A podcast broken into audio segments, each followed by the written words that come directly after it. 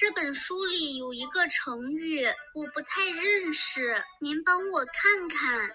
好，哦，是克勤克俭呐、克勤克俭是克服勤劳和节俭的意思吗？不是哦，这里的“克”是能够的意思，所以这个成语的意思是既能勤劳又能节俭。原来克勤克俭是这个意思呀！是啊，这个成语源于《尚书》中的一句话啊，是哪句话呀？“克勤于邦，克俭于家”。克勤于邦，克俭于家。这里的“邦”是什么意思呢？邦指的是国家。这句话是说，能为国家大事不辞辛劳，居家生活简朴。这是舜称赞禹时说的。爸爸，舜是谁？禹又是谁？舜和禹都是我国古代贤明的君主，他们做了很多造福百姓的事情。嗯，爸爸，您刚刚说“克勤于邦，克俭于家”是舜称赞禹时说的。那禹做了什么值得称赞的事情呀？禹治理了黄河水患，所以得到了舜的称赞。爸爸，古时候黄河水患很严重吗？很严重。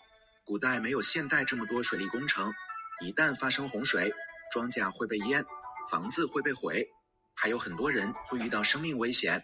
那个时候治理水患是一件非常伟大而艰难的事。禹的父亲鲧曾经花了九年时间治理水患，但没有成功。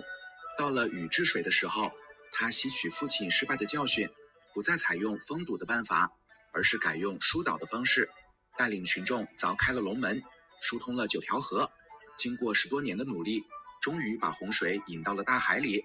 爸爸，禹真了不起，不但善于从别人的失败中总结经验教训，而且能坚持不懈，用十多年的努力为百姓完成一件大好事。是啊，为了治理水患，禹兢兢业业、勤勤恳恳，经常和老百姓一起劳动。他戴着蓑帽，拿着铁锹，带头挖土、挑土。他的脚因为常年泡在水里，脚跟都烂了，只能拄着棍子走路。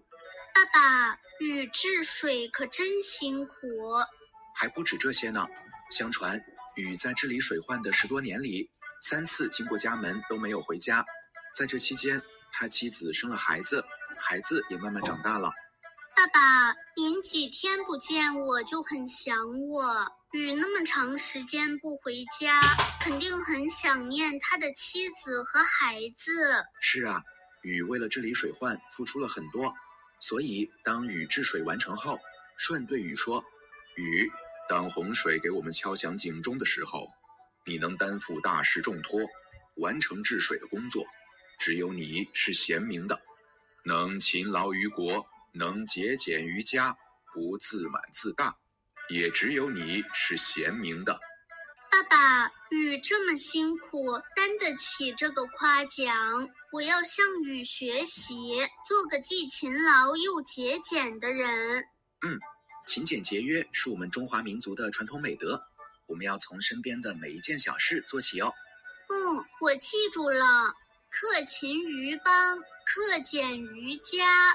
小朋友，这句话你学会了吗？